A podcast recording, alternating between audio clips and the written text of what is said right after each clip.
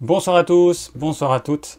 C'est David de l'Orme Vert. Bienvenue dans ce nouveau live spécial reflux gastro-œsophagien, les remontées acides. Alors, euh, repas du jour. Alors, mon repas du jour, eh ben, ça a été quoi?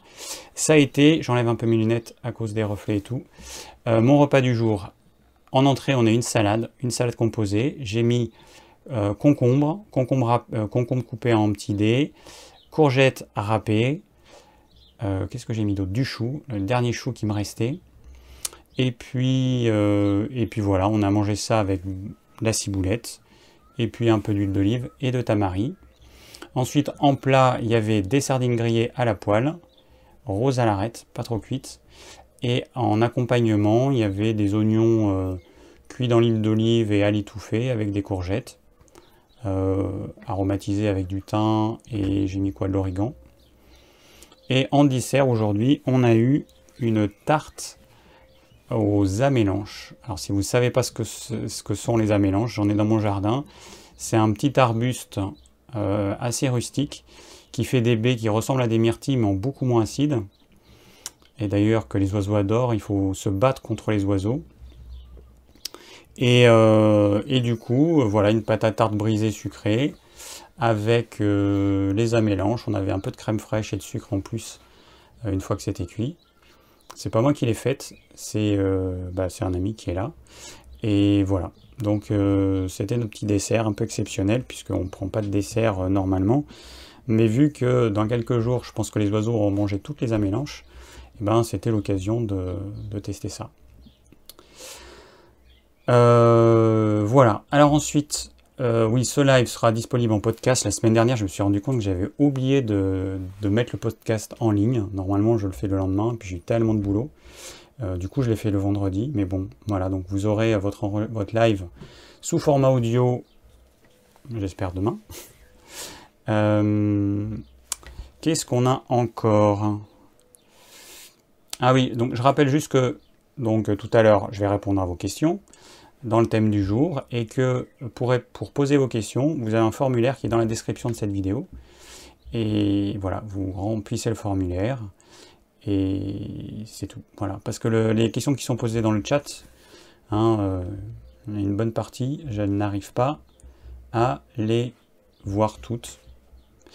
Alors, autre petite chose, dans la catégorie euh, commentaires de vidéos euh, je sais pas comment dire, euh, un peu débile, on va dire.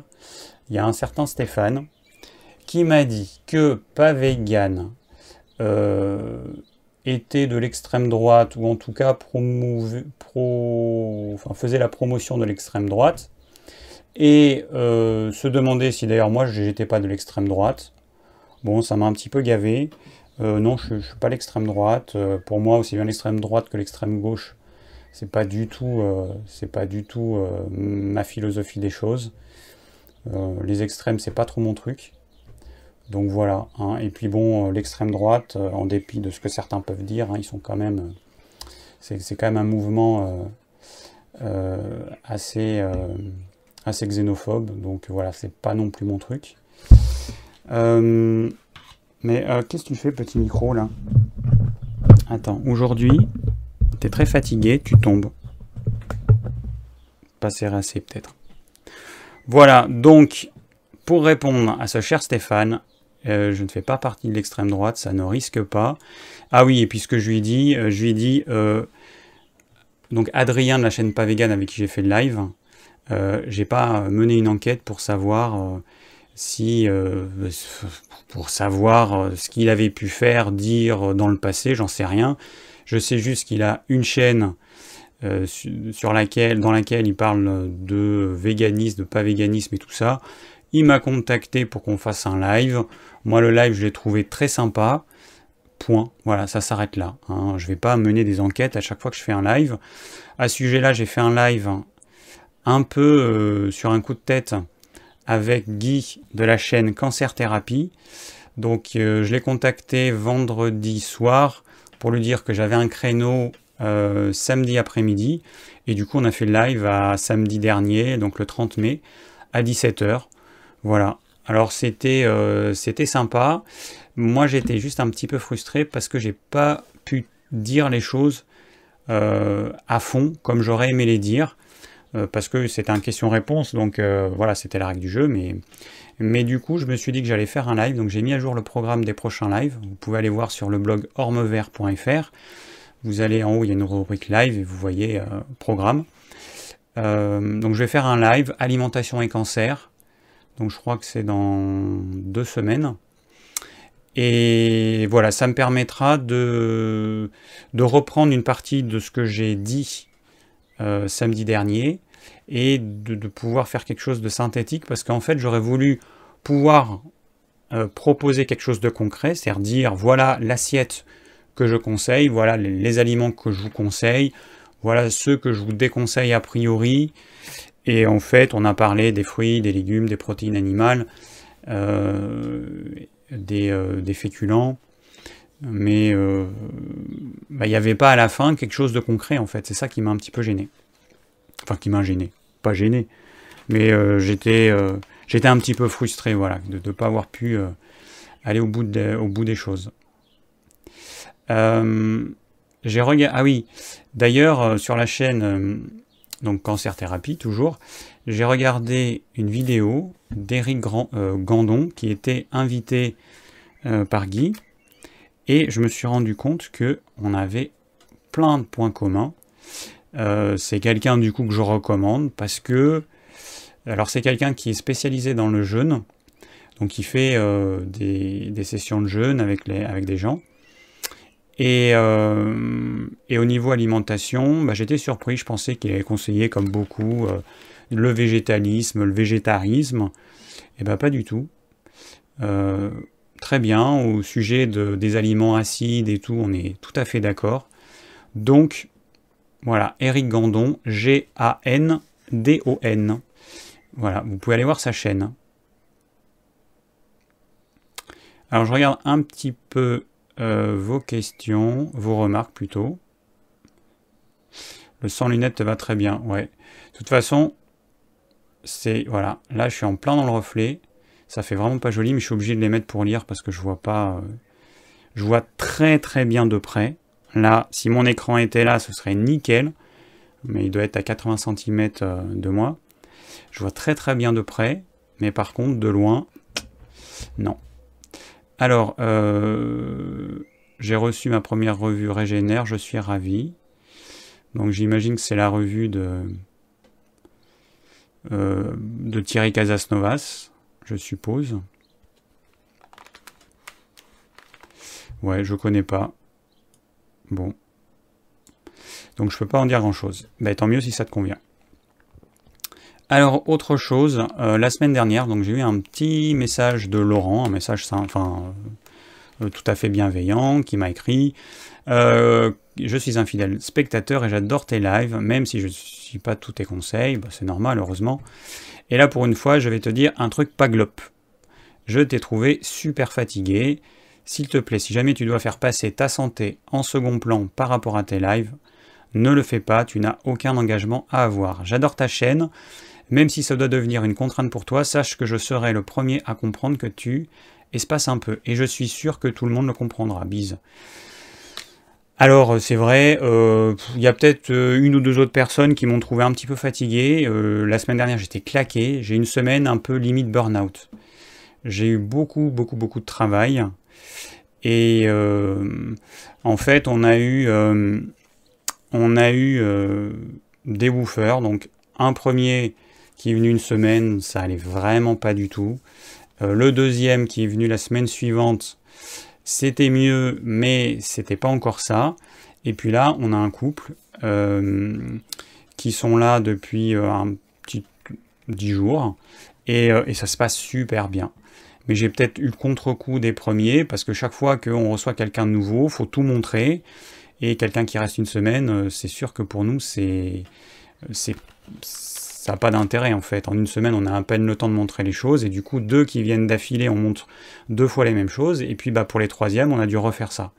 Donc ça a, été, euh, fatigant parce que quand ils sont là et quand ils n'y connaissent pas, on est obligé d'être là avec eux pour euh, leur montrer les choses.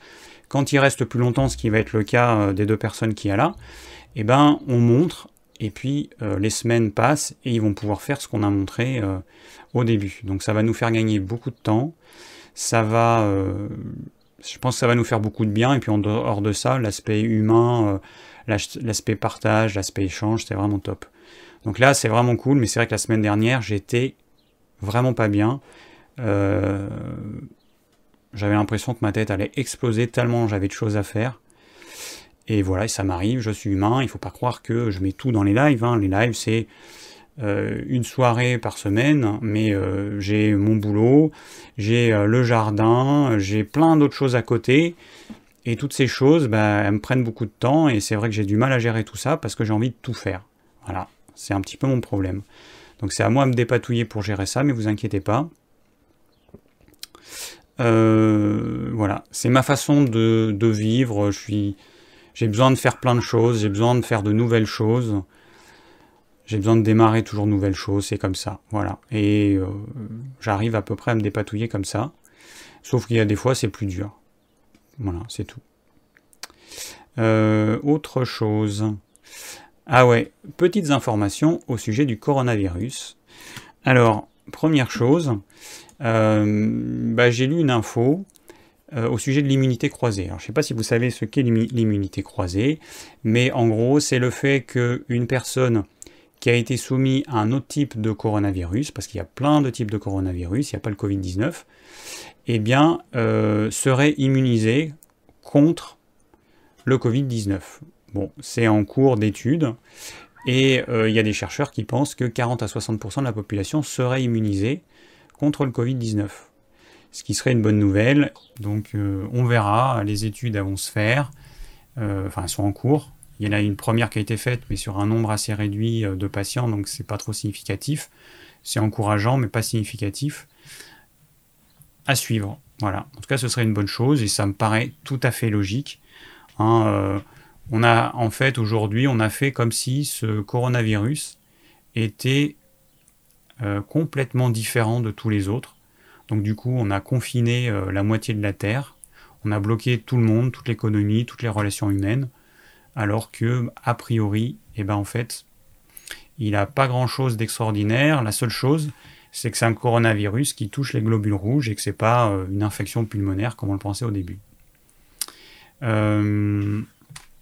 Autre chose, ah oui, au sujet de l'hydroxychloroquine, aussi petite remarque. Euh, Fabien Moine, il a fait une vidéo, j'ai pas fini de la voir, mais euh, j'ai vu une bonne partie. C'est vrai que c'était intéressant au sujet de l'hydroxychloroquine et notamment de l'étude qui a été faite et qui démontrait sa dangerosité. Et du coup, on a euh, notre ministre de la Santé qui stoppe les études en cours et, qui va interdire l'hydroxychloroquine. Et puis c'est le cas dans plein de pays du monde, juste parce qu'il euh, y a une étude qui a été faite. Apparemment, cette étude, elle a été très mal faite. Euh, je ne vais pas rentrer dans les détails, vous allez voir euh, la chaîne de Fabien Moine et vous regardez sa vidéo. Et, en fait, c'est vrai que la question qu'on peut se poser, c'est pourquoi est-ce que certains s'amuseraient à faire une étude complètement pipeau pour décrédibiliser l'hydroxychloroquine et faire en sorte que les États l'interdisent? Bah, C'est très simple. La logique, elle est évidente. De toute façon, c'est le fric, le fric et le fric. Donc l'hydroxychloroquine, c'est une molécule qui est utilisée depuis des dizaines d'années.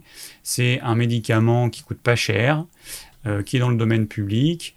Et, euh, donc les labos, qu'est-ce qu'ils veulent? Eh ben, ils veulent un brevet, faire un nouveau médicament, faire un brevet soit sur un nouveau médicament, soit sur un vaccin, parce que comme ça, ce sera jackpot, parce qu'on va donner ce médicament à euh, des milliards de personnes à travers le monde, le vaccin pareil, et voilà, donc c'est, ce serait une raison pour laquelle euh, il y aurait euh, autant de tapage sur l'hydroxychloroquine, et pourquoi est-ce qu'il y en a qui voudraient faire en sorte que qu'elle soit interdite, voilà. Bon, après, je mets le conditionnel, moi j'en sais rien du tout. Je vous relaye des informations, moi c'est des choses qui me semblent tout à fait logiques. Voilà. Euh, est-ce que j'ai dit à peu près tout ce que je voulais dire? Alors juste encore une petite chose pour finir. Ok, je suis dans les temps. Euh, si vous avez des sites, des blogs ou des chaînes de cuisine qui, euh, qui vous paraissent bien, qui pourraient aller dans le sens de ce que je dis, eh ben, soumettez-les moi. Vous allez sur le site, enfin sur mon blog, ormevert.fr, le formulaire Contactez-moi, et puis vous me les soumettez. Je jetterai un petit coup d'œil parce que euh, bah, il y a des gens qui me demandent si euh, justement j'ai des sites de cuisine que je pourrais conseiller. Alors j'ai pas trop le temps de chercher et du coup, euh, bah voilà, si vous, vous avez des trucs sympas, n'hésitez pas. Ah, il y a Claudie qui dit j'entends le coq, ouais, parce qu'en fait j'ai un Velux. Je suis sous les toits, j'ai un Velux ouvert, il fait tellement chaud, j'ai ouvert Velux. Et, et oui, il y a le coq qui chante. ouais. Euh, voilà, donc s'il y a des trucs qui, euh, que je trouve pas mal, ben, j'ajouterai sur euh, le site de cuisine de façon à voilà, ce que vous puissiez en bénéficier. Alors pour les personnes qui se demandent c'est quoi ce site de cuisine? Eh ben c'est un site de cuisine que j'ai fait avec mes recettes. Alors là j'ai pas trop le temps de le mettre à jour, mais bon ça va venir quand j'aurai un petit moment, je rajouterai des recettes. voilà, ça s'affiche à l'écran. Et puis c'est tout pour l'actu de la semaine. Voilà, c'était un petit peu tout ça. Hop, hop. Euh, non, j'ai oublié un truc. Voilà. Ah, il manque un truc que j'ai pas mis. Attendez, bougez pas. Qu'est-ce que j'ai oublié? C'est ça que j'ai oublié. Voilà le petit logo. Faudrait que j'enlève le fondu au noir chaque fois que je fais une modification parce qu'en fait, c'est pas. Ah, aucun. Voyons si je mets ça. Attendez, hop. Ouais. Bon, allez, on est parti pour euh, les questions. Les questions-réponses. Alors, ce soir, le thème du reflux gastro-œsophagien. J'ai beaucoup de questions qui me sont posées euh, là-dessus. Donc, euh, eh ben, je me suis dit que ce serait peut-être euh, l'occasion de faire un live dessus. Alors hop, je récupère mon formulaire de questions, le voici. Cette petite fenêtre, je vais la décaler pour me faire un peu plus de place. Voilà. Alors, le reflux gastro-œsophagien. Euh, bon, hein, si on résume, c'est euh, une partie du bol alimentaire que vous avez dans l'estomac qui remonte. Et quand vous êtes au stade où il y a une production d'acide chlorhydrique, c'est-à-dire à peu près, enfin, ça commence à peu près une heure après le début du repas. Je rappelle qu'entre 0 et 1 heure, il ne se passe pas grand-chose. Que les personnes qui ne me croient pas, vous avez qu'à vous faire vomir et vous verrez bien si c'est acide ou pas. Et pour les autres, eh ben, euh, bah, vous avez qu'à regarder certains livres de physiologie digestive. Il y en a très peu qui en parlent parce qu'en fait, euh, les livres de physiologie digestive, à ma grande déception, ne sont pas assez détaillés. Il y a plein de questions que j'aimerais poser à un médecin, un gastro-entérologue, à un spécialiste. Et je suis assez déçu dans la plupart des livres de physiologie digestive. Il, y a, manque des choses. Et moi, cette information, je l'ai trouvée dans un seul livre. Le fait qu'il y avait un décalage de production d'acide chlorhydrique d'à peu près une heure. Et ensuite, le corps y produit l'acide chlorhydrique qui augmente progressivement et avec un pic à peu près 3 heures après le début du repas. Et ensuite, va y avoir un plateau, c'est-à-dire que là, notre estomac, eh ben, il est en train de bosser à fond.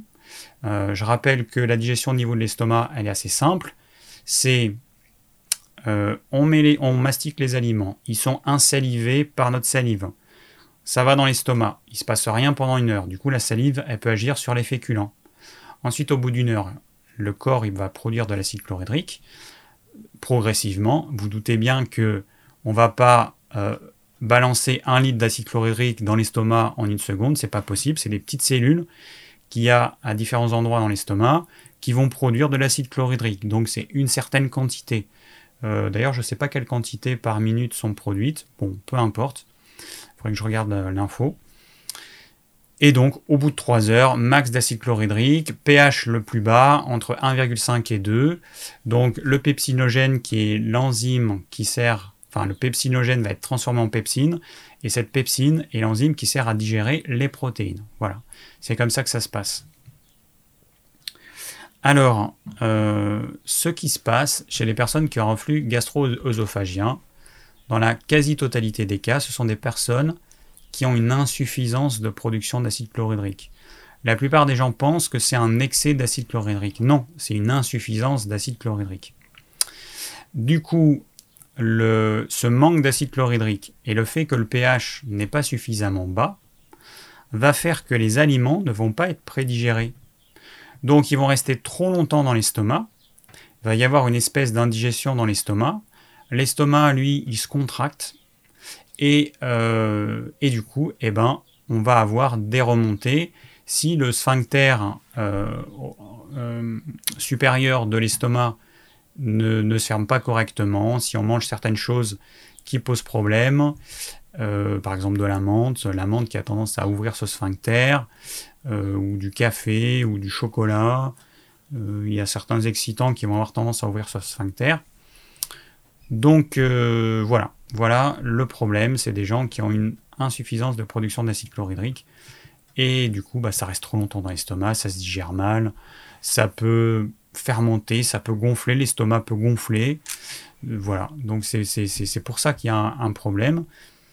Et un remède qui est utilisé par certains, ça va être de prendre du vinaigre, du vinaigre de cidre par exemple, pour euh, apporter plus d'acidité et pour abaisser le pH. Parce que tant que le pH n'est pas compris entre 1,5 et 2, le pepsinogène qui est produit par notre estomac, qui est une forme inactive de la pepsine, n'est pas transformé en pepsine. Voilà. Et du coup, eh ben, l'enzyme qui sert à, digérer les protéines n'est pas là. Pour que cette enzyme apparaisse, enfin, pour que le pepsinogène soit transformé en pepsine, euh, l'enzyme active, il faut un pH qui soit suffisamment bas. Donc si vous ne produisez pas suffisamment d'acide chlorhydrique, bah, votre pH il va rester entre 2,5, 3, et, euh, et voilà, pas de pepsine. Donc c'est ça le, problème. Et après, euh, bon après on va voir dans les questions. Hein, je ne vais pas tout dire maintenant. Alors, bon, je vois qu'il y a des personnes qui sont concernées, bah oui, j'imagine. Je regarde rapidement euh, ce qui...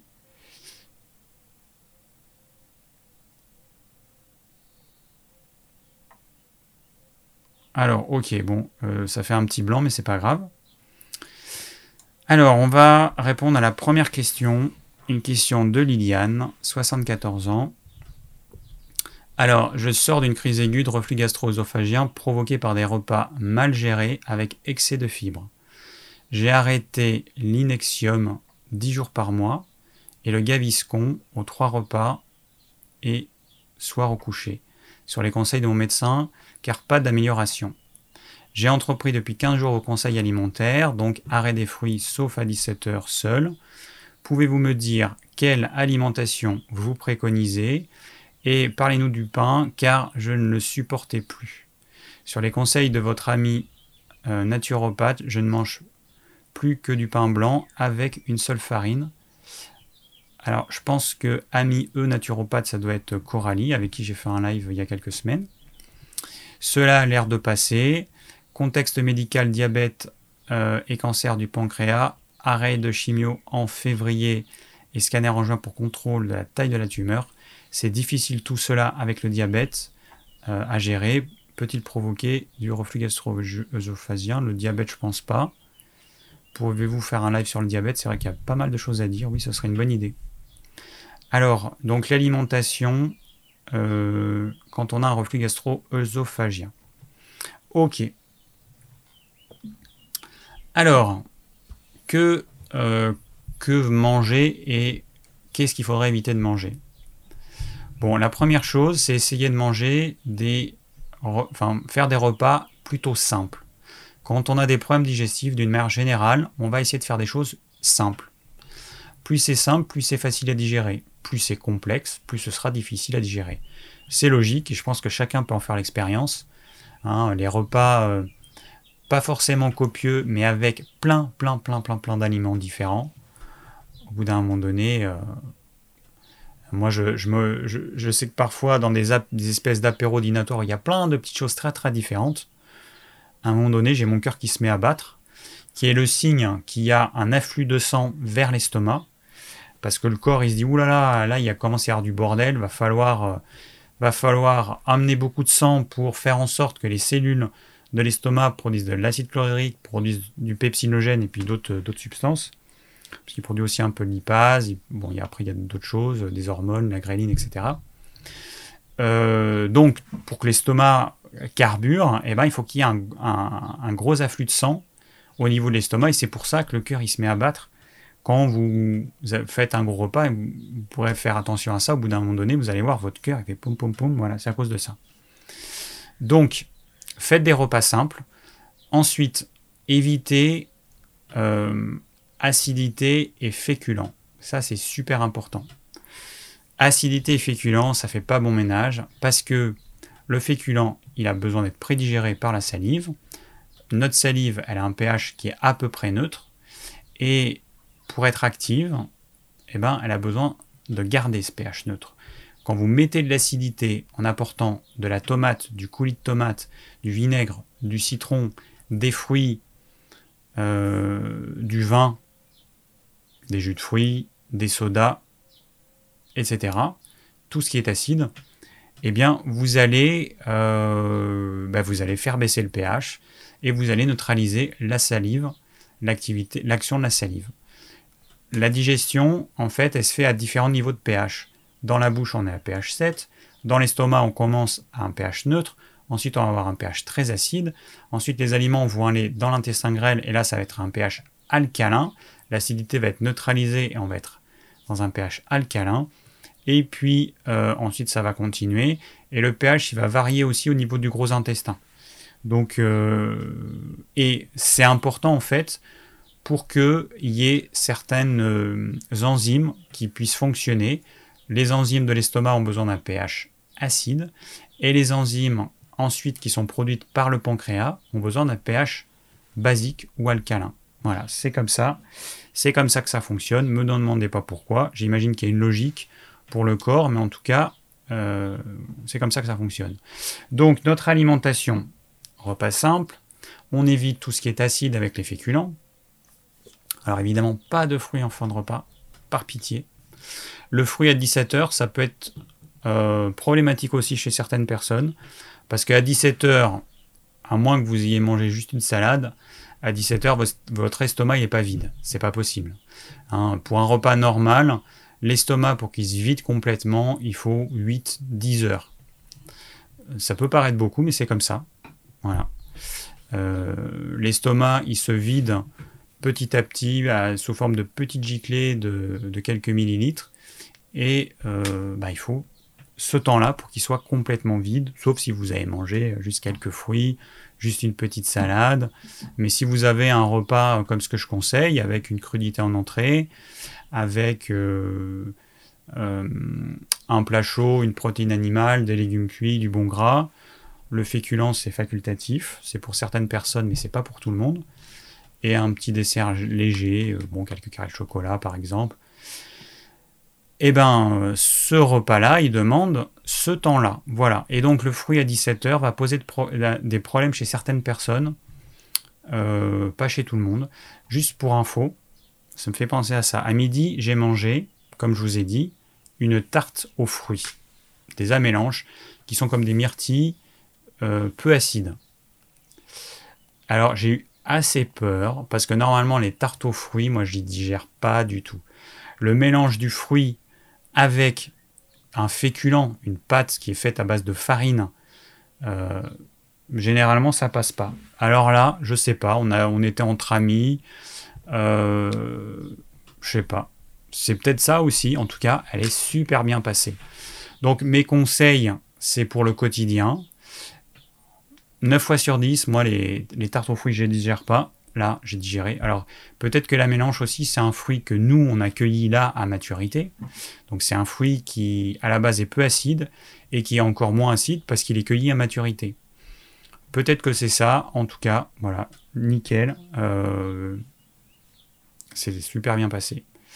Mais en majorité, les gens qui ont des reflux gastro-œsophagiens, ils ont vraiment intérêt à supprimer les fruits. Et plutôt que de les prendre à 17h, moi je conseille de les prendre une heure avant le repas du soir. Parce qu'on me pose souvent la question, comment j'ai les fruits? Une heure avant le repas du soir, c'est-à-dire le plus loin possible du repas de midi et laisser une heure pour que le fruit ait le de sortir de l'estomac. Parce qu'en fait, le fruit ne se digère pas dans l'estomac. Le fruit, il est juste là pour euh, euh, passer. Hein, il passe son chemin et c'est au niveau de l'intestin grêle qui va être assimilé Donc il n'y a pas grand chose à faire. Le fruit, c'est un sucre, sont des sucres simples, un mélange de glucose et de fructose. Donc il n'y a, pas, a pas de digestion. Et je rappelle que dans, l'estomac, il y a deux enzymes. Il y a beaucoup de pepsine pour digérer les protéines et un petit peu de lipase pour digérer les lipides. Voilà, c'est tout. Et les sucres simples n'ont pas besoin d'être coupés en morceaux parce qu'ils sont simples par nature et ils ont juste besoin d'être assimilés et l'assimilation elle se fait au niveau de l'intestin grêle. Donc c'est la partie qui est juste après l'estomac. Euh, alors au sujet du pain, alors au sujet du pain, euh, Liliane me demande parlez-nous du pain. Alors moi je mange aujourd'hui, sauf exception, que mon pain au sarrasin. Il n'y a pas longtemps, il y a quelqu'un qui m'a euh, euh, proposer la recette d'une chaîne qui s'appelle Croque de Vie, qui fait la recette d'un pain en sarrasin qui est cuit à la vapeur par deux jeunes filles euh, qui ont l'air sympas. À mon avis, elles sont végétaliennes, vu leur, enfin, l'apparence d'une des deux. Mais bon, elles font ce qu'elles veulent. Mais le, le seul truc, c'est que c'est en gros la recette que je donne, que j'ai donnée en vidéo, sauf qu'elles rajoutent des graines de lin et qu'elles font cuire à la vapeur. Alors, le pain en sarrasin, en fait, c'est une pâte qui est déjà très riche en eau. Quand vous allez le faire cuire à la vapeur, bon, il n'y a pas de problème. Hein. Si vous le mangez, euh, aucun problème. Mais ce pain, il va moisir très vite. Et d'autant plus là en ce moment qu'il fait chaud. En quelques jours, en, je sais pas, entre 3 et 5 jours, il va moisir.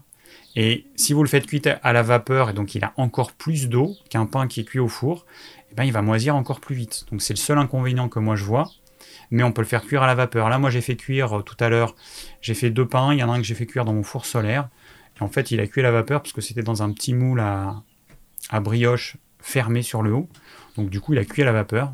Après, je l'ai mis dans le four euh, avec l'eau de pain pour le dessécher un petit peu, pour que l'extérieur soit un peu plus sec, pour pas qu'il moisisse trop vite. Et puis l'autre, j'ai fait cuire au four. Voilà, j'ai fait deux pains. Euh, j'ai fait en même temps une petite soupe de légumes pour ce soir avec des carcasses de poulet. Et, puis voilà. Euh, donc le pain en sarrasin, je le conseille parce qu'il se digère très bien. Alors après, vous testez, hein, ça ne conviendra pas à tout le monde, il n'y a rien qui convient à tout le monde, ça n'existe pas. Mais je sais que c'est une bonne alternative comme pain sans gluten.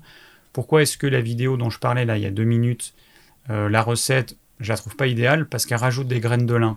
L'idée en fait c'était de faire un pain le plus simple possible, sans faire de mélange. Et si on met que du sarrasin, ça fonctionne très bien. Donc pourquoi rajouter des graines de lin? Moi, j'en vois pas l'intérêt. Plus on rajoute de choses, plus ça va être compliqué à digérer. Voilà, c'est ça l'idée. Donc, euh, bon, vous pouvez essayer, mais moi, je préfère ma recette de pain. C'est plus simple et euh, il se digère mieux du coup parce qu'on a un seul truc. Alors, euh, donc il y a Claudie qui demande à quel moment prendre le vinaigre de cidre, parce que j'ai parlé de ça. Alors le vinaigre de cidre, euh, bon, si vous voulez que ça pose pas de problème, il faut pas qu'il y ait de féculents. Parce que si vous mettez des féculents, alors si non, c'est pas ça que je vais dire. Non, je recommence. Alors à quel moment? Ben en fait, idéalement, il faudrait le prendre une heure après le début du repas. C'est-à-dire que si vous mangez des féculents, vous laissez votre salive le temps d'agir sur les féculents. Et ensuite, comme au bout d'une heure, votre corps de toute façon il va produire de l'acide chlorhydrique, c'est à ce moment-là que vous pourriez le prendre, le vinaigre de cidre. Alors les quantités, je ne sais plus. Euh, regardez, je ne sais pas, je me souviens plus. Euh, donc une heure après le début de votre repas. Qu'est-ce qu'on a encore comme euh, autre question? Alors, Mohamed qui nous dit J'ai vu plusieurs vidéos qui stipulent que lors de la digestion des protéines, des toxines, des toxines en sortent, sortent en quantité. Est-ce vrai?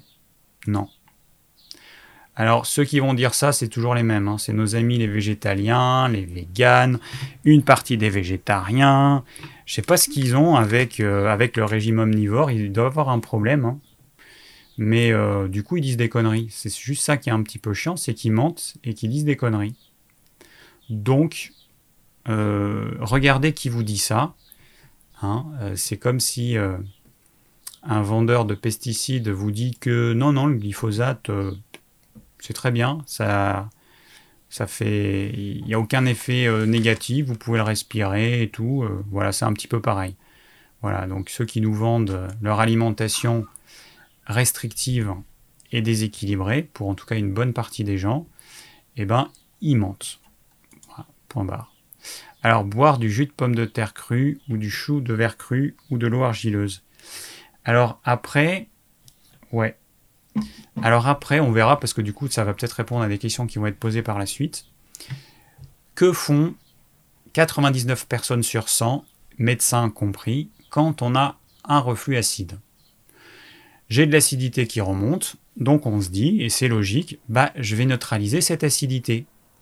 Donc je vais prendre du lithotam, je vais prendre euh, du jus de pomme de terre cru, je vais prendre différents trucs qui vont neutraliser cette acidité. Donc on va avoir un soulagement assez rapide.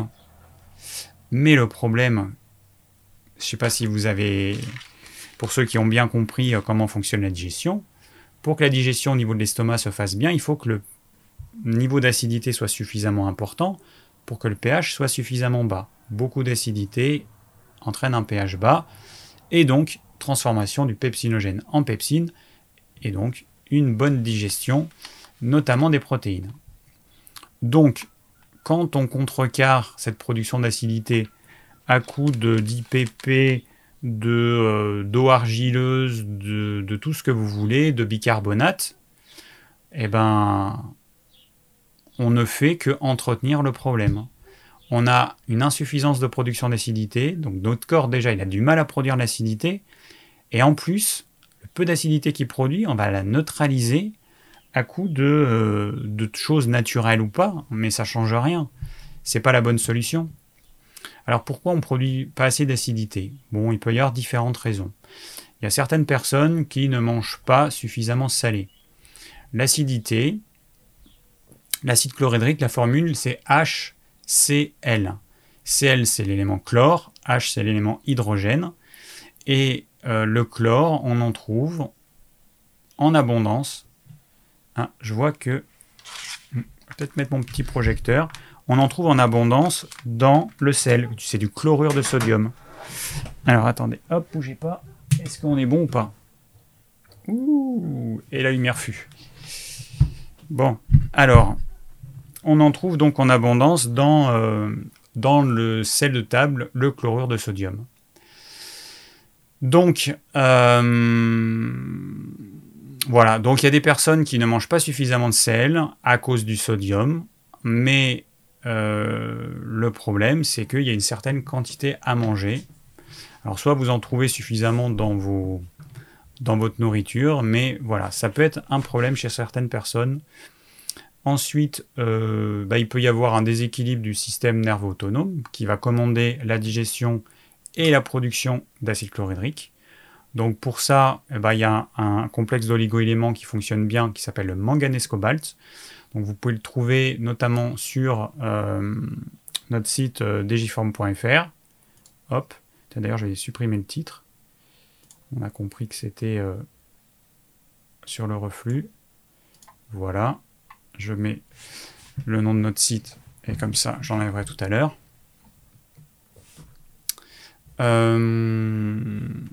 donc voilà, il y a sûrement d'autres raisons que je ne connais pas. Euh, il y a le stress évidemment qui peut avoir un effet euh, assez catastrophique. Alors, je regarde en même temps les commentaires. Euh,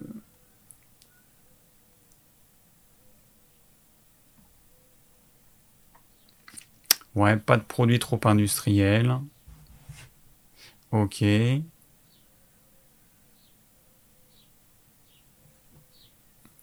Bon, bah, Doraus, bah oui, c'est ce que j'ai dit, un manque d'acide chlorhydrique, ok.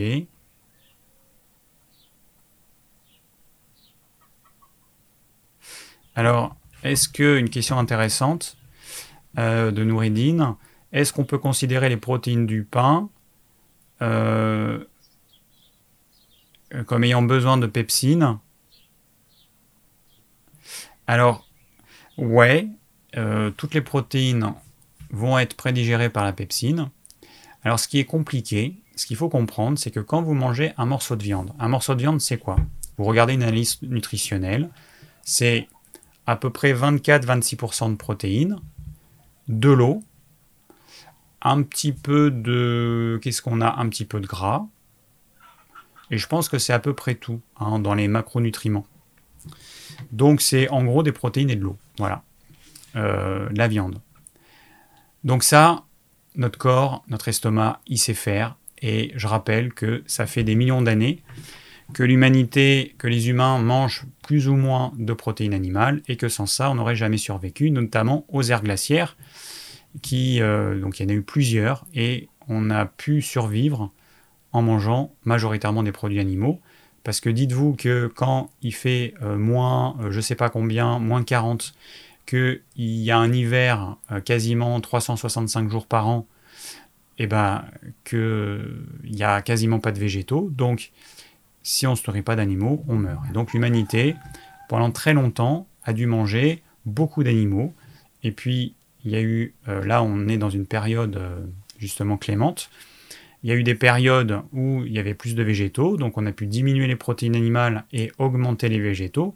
Mais en tout cas, notre génome, il est fait comme ça. On a passé beaucoup de temps à manger beaucoup de produits animaux. Et donc c'est pour ça, notamment, qu'on est fait pour en manger, que notre estomac, il est fait pour ça. Alors maintenant, qu'est-ce qui se passe quand je mets dans mon estomac euh, du blé qui contient euh, dans les 10-12% de protéines, qui contient beaucoup de glucides et un petit peu de gras. Mais sauf que tout ça, c'est mélangé. Hein. C'est pas euh, d'un côté les protéines, d'un côté les glucides. Voilà, c'est un tout, c'est un amalgame. Et eh ben, c'est assez compliqué en fait à digérer. C'est assez compliqué et je pense que vous serez rendu compte, ceux qui auront testé, que manger des, euh, des féculents avec votre repas, c'est toujours plus compliqué à digérer que de ne pas en manger. Moi, quand je mange là, en ce moment, on mange des féculents rarement, bah, ça se digère comme une lettre à la poste. Et comme moi, je bosse dehors, euh, bah, j'ai besoin, enfin, je vois tout de suite si, euh, si j'ai de l'énergie ou pas. Donc, euh, ouais, le féculent, c'est un vrai problème, c'est un vrai casse-tête. Les, les, poules, par exemple, elles vont, elles ont un gésier et donc elles ont un jabot. Donc, elles mangent et puis il y a une espèce de poche qui se remplit. Le grain, il va commencer à s'humidifier et à pré-germer. Ensuite, ça va aller dans le gésier. Dans le gésier, il y a des petits graviers. Et, donc, euh, ce gésier, qui a un gros muscle très très puissant, grâce au gravier, il va pouvoir écraser les grains. Donc, les poules, on se rend compte qu'elles sont faites pour manger du grain. Mais nous, on n'a pas du tout ça, on n'est pas fait pour ça. Alors, on en mange parce que économiquement, bah, c'est pas cher. Ça se cultive assez facilement, ça se cultive avec des machines, euh, parce que ça, hum, ça se conserve, ça se transporte facilement, c'est euh, euh, riche en calories, donc c'est vrai que c'est pratique. Mais c'est pas parce que c'est pratique que pour autant c'est bon. C'est ça qu'il faut comprendre. Donc les, euh, les féculents, c'est un problème. Alors la pomme de terre par exemple, elle contient très peu de protéines. Et alors peut-être que c'est pour ça qu'elle se digère un peu plus facilement. En tout cas, moi, c'est ce que j'ai remarqué. Donc, euh, quand vous mangez du pain, eh ben voilà, vous avez des protéines, vous avez des glucides, vous avez des lipides, tout ça s'est mélangé. Et il fait comment l'estomac bah, Il se dépatouille. Et ce qu'il va faire souvent, c'est qu'il va essayer de compenser le fait qu'il n'est pas fait pour digérer ça en tentant de le faire malgré tout et en produisant encore plus d'acide chlorhydrique pour essayer de digérer ce truc qui est par nature euh, euh, contre nature en termes de digestion, qui contre nature pour nous, pour notre estomac. Ce sont des choses qui sont mélangées qu'on ne devrait pas manger en fait. En tout cas, nous, on n'est pas fait pour. Euh, voilà, voilà. Alors attendez, bougez pas. Je vais juste changer un petit peu ma lumière. Hop, hop, hop, je me décale et je reviens. Je vais mettre un petit peu non, c'est pas ça que je voulais faire. Voilà. On va baisser un peu ça. Je mets un petit peu de... de... Voilà, j'ai un temps un peu moins blafard. Ça m'ébouille un petit peu moins. Allez, on repart.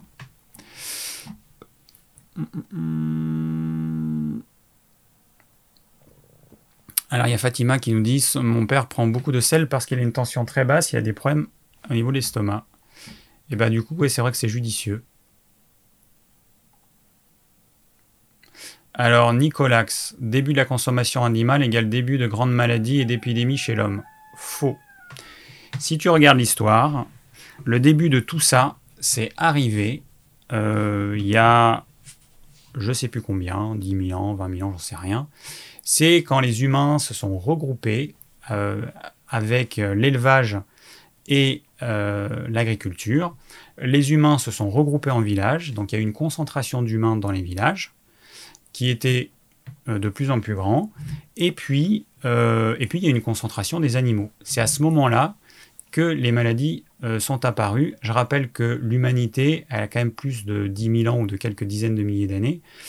Euh, donc, non, c'est pas du tout euh, lié aux animaux, ça c'est faux et archi faux. Si tu as un lien officiel d'anthropologue qui dit ça, tu me l'envoies. Tu vas sur le blog ormevert.fr, page contactez-moi et tu me l'envoies parce que je serais quand même curieux. En tout cas, moi, de tout ce que j'ai lu, parce que j'ai lu hein, pas mal de choses, eh ben, c'est comme ça que ça s'est euh, fait. C'est et d'ailleurs tous les problèmes, hein, les problèmes, euh, tous les problèmes qu'on rencontre, euh, le vol, la jalousie, le mensonge, tout ça.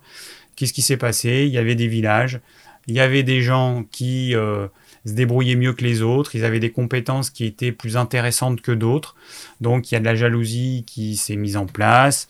Et ceux qui étaient jaloux, certains y volaient, il y a les crimes, tout ça. Enfin, il y a plein de choses qui sont mises en place en fait quand on s'est on a arrêté, euh, quand on est devenu euh, sédentaire et qu'on s'est mis à des endroits fixes. Voilà.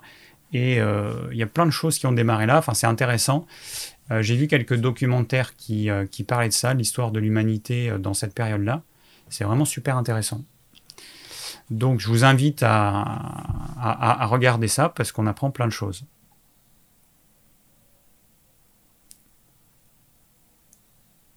Alors, tu as un régime type pour réduire les reflux par manque d'acidité. Eh bien, en, fait, ça va être simple.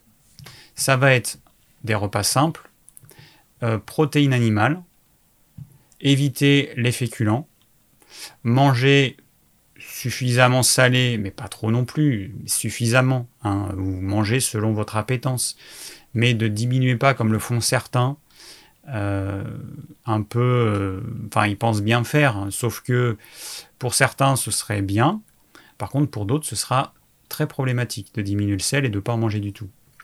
Donc euh, voilà, c'est aussi simple que ça. Hein. vous allez manger une crudité de saison. Ensuite, vous allez manger des légumes cuits de saison vous allez manger protéines animales, et puis euh, voilà, et vous allez éviter les féculents, ou alors si vous en mangez, vous en mangez peu. Alors, une autre petite chose, il y a beaucoup de personnes qui mangent des soupes, et il y a une mode, je ne sais pas pourquoi, une, une mode aux soupes mixées. Aujourd'hui, très peu de gens mangent des soupes avec des légumes en morceaux. La plupart, c'est des soupes mixées. Et alors ça, c'est un problème. Parce que quand vous mélangez différents légumes, des carottes, des pommes de terre, euh, du poireau, des oignons, vous mixez tout ça dans une grande quantité d'eau. Quand vous allez manger ça, eh ben, votre salive va être diluée dans cette énorme quantité d'eau et ne pourra pas insaliver les légumes qui sont mélangés hein, de façon homogène à cette eau. Donc, la salive, aucune action, sur les légumes qui contiennent des glucides complexes, les carottes, les pommes de terre, le navet, un, non, enfin le navet un tout petit peu, mais euh, le pané, je voulais dire, euh, les courges, etc. Alors que si vous mangez une soupe de légumes en morceaux, qu'est-ce qui se passe? Vous prenez votre cuillère, il y a un petit peu de bouillon au fond de la cuillère et il y a des légumes. Vous mettez dans la bouche, instinctivement, vous allez avaler le bouillon. Sans vous en rendre compte, le bouillon, vous l'avalez, il va aller au fond de l'estomac. Et le légume que vous allez manger, vous n'allez pas l'avaler tout rond, un morceau de légume, vous allez l'insaliver. Et ce légume, eh ben, il va rester sur la partie haute de l'estomac, le fundus. L'estomac, il a une forme un peu comme ça. Il est bien fait et puis il est contracté au départ. Je rappelle que l'estomac, c'est pas une grande poche dilatée. L'estomac, c'est comme un sac en papier qui est écrasé. hein. Quand votre estomac est vide, c'est comme ça. Il a une forme, il fait... Euh, l'estomac, il a un volume qui est de, je sais plus si c'est 100 ou 200 millilitres, donc c'est tout petit euh, quand il est vide, et il peut aller jusqu'à 3 litres, ce qui est énorme. Donc euh, un estomac vide, c'est un peu comme un sac en papier euh, écrasé. Donc les aliments, eh ben, ils vont rester sur la partie haute, et puis les liquides, bah, ils vont glisser par la pesanteur en bas. Et la salive va pouvoir prédigérer les légumes. Et rien que ça, hein, je dis aux gens, vous mangez une soupe mixée, parce qu'il y a plein de gens qui me disent oui, le soir, je mange juste une soupe, et puis je sais pas, j'ai des reflux et tout. Et ben je leur dis, bah, continuez à manger votre soupe, mais arrêtez de la mixer. Vous faites une soupe avec des légumes en morceaux, des morceaux suffisamment gros pour que vous puissiez les mâcher. C'est vraiment bête, mais rien que ça, ça change beaucoup, beaucoup de choses pour les personnes qui aiment bien manger une soupe. Et d'ailleurs, bon, dans notre culture, c'est plutôt l'hiver. Mais là, nous, il a fait super chaud. Moi, j'ai travaillé dehors, j'étais torse nu tellement il faisait chaud. J'ai travaillé un peu au soleil. Eh ben, je peux vous dire que ce soir, une soupe, c'est l'idéal se réhydrater. La soupe, c'est vraiment l'idéal. C'est riche en minéraux. En plus, moi, je mets des os ou une, carcasse de poulet. Donc, vous allez avoir le collagène, parce qu'il y a toujours un peu de peau. Le collagène qui vient de la peau et euh, des, euh, des cartilages et euh, puis des os, il y, a, aussi une partie du collagène des os. Ça, ça va se diluer dans votre bouillon, vous allez boire ça, c'est hyper revigorant et c'est hyper hydratant. C'est salé, il y a des minéraux, c'est génial. Si vous voulez vous hydrater en été quand il fait bien chaud, vous faites un bouillon de légumes avec carcasse ou os, c'est le top du top, vraiment. Et en plus, c'est bon. Euh, alors, je vais quand même répondre un petit peu aux questions, parce que là, j'ai regardé un petit peu dans les commentaires. Alors, euh, Yes Seb qui nous dit Il m'était arrivé auparavant de souffrir de reflux gastrique lorsque je courais et que je consommais avant des pains complets aux céréales non bio. Depuis, j'ai arrêté le gluten et plus rien. Comment expliques-tu cela? Alors, euh, bon, déjà, il y a plusieurs choses. Quand vous courez, euh, la digestion, elle est régie par le système nerveux parasympathique, c'est-à-dire la partie du système nerveux qui gère euh, la détente, la relaxation, le repos. Et quand on va courir, eh ben, c'est le système nerveux sympathique, celui qui nous met en action, qui prend le relais. Et on ne peut pas faire les deux en même temps. Bon, il y a des grands sportifs avec l'entraînement qui arrivent à digérer, qui font de l'ultra trail, euh, l'ultra-marathon, qui arrivent à, mois après mois, au bout de 6 mois, 8 mois, 1 an, qui arrivent à faire en sorte que leur tube digestif arrive à digérer même en courant. Mais ça demande beaucoup d'entraînement. Sinon, pour le commun des mortels, vous courez, la digestion elle se bloque. C'est aussi simple que ça. Donc, euh, il y a premièrement, il y a ce phénomène-là. Après, on peut imaginer donc qu'un sportif qui fait ça régulièrement, petit à petit, mois après mois, année après année, il aura ça qui va s'atténuer. Mais ensuite, quand on mange, alors un pain multicéréal. Un pain multicéréal, c'est donc plusieurs céréales. Pour chaque céréale, il va falloir un certain nombre d'enzymes pour pouvoir les digérer. Donc vous allez complexifier la digestion à un niveau euh, énorme. Donc voilà pourquoi déjà le pain multicéréal, moi je le déconseille par rapport à un pain à une céréale. Et c'est aussi pour cette raison que j'ai voulu faire un pain sans gluten, avec que du sarrasin, euh, pour avoir une digestion vraiment optimale. Parce que 99% des pains sans gluten que vous allez trouver aujourd'hui, vous allez avoir plusieurs céréales, des amidons, des fécules, euh, plein de choses différentes qui vont rendre ce pain euh, plus ou moins indigeste. Donc, le gluten, ok, c'est problématique pour beaucoup de gens, voire euh, la totalité des gens, j'en sais rien. Je ne suis pas allé voir partout, mais en tout cas pour beaucoup de gens, c'est un vrai problème. Mais les pains sans gluten tels qu'ils sont faits aujourd'hui, c'est équivalent en termes de problème. On va générer une indigestion. Et cette indigestion, que ce soit avec des aliments sans gluten ou avec du gluten, ça reste une indigestion. Et c'est à éviter coûte que coûte il va falloir que je fasse une vidéo pour que vous compreniez la, problématique de l'indigestion. Je pense que les gens ne se rendent pas compte ce que c'est pour le corps que d'avoir des indigestions chroniques. C'est catastrophique. C'est de l'énergie dépensée pour rien, c'est notre vitalité dépensée pour rien, c'est des enzymes, des nutriments qui vont être nécessaires pour fabriquer ce qui nous sert, donc les outils qui vont nous servir à digérer, notamment les enzymes. Tout ça, c'est on, gaspille ça pour rien. Et au final, on va assimiler très peu d'éléments par rapport à tout ce que ça nous a coûté en énergie et en nutriments. Donc c'est vraiment un très gros problème l'indigestion. Hein. Les gens ne s'en rendent pas compte. Moi en fait j'ai passé, aujourd'hui, hein, euh, je le dis parce que bon de toute façon on me l'a demandé euh, plein de fois au début. Après au début je voulais pas dire mon âge. Quand j'ai commencé par euh, ma chaîne j'avais pas envie de dire mon âge. bon. Et puis après je l'ai dit. et puis voilà, bon après je m'en cache pas, 46 hein, ans. et j'ai passé, moi je me rends compte que une bonne partie de ma vie à manger que alors je mangeais avant trois repas, matin, midi et soir, et, je mangeais que quand j'avais faim. Sauf exception, je mangeais que quand j'avais faim. Donc je faisais en sorte de manger suffisamment espacé pour avoir vraiment faim. Et, euh, donc, euh, et moi je mange euh, et j'aime bien avoir du plaisir quand je mange et j'aime bien avoir du plaisir après le repas. Et pour moi, une indigestion, manger un gros repas et donc avoir une sensation très désagréable après le repas, mais c'est horrible. Hein.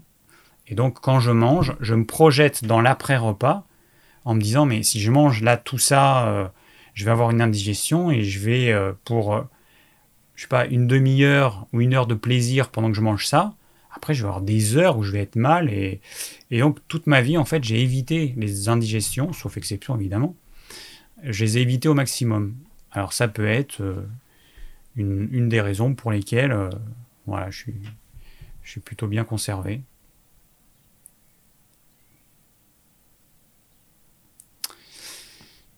Euh,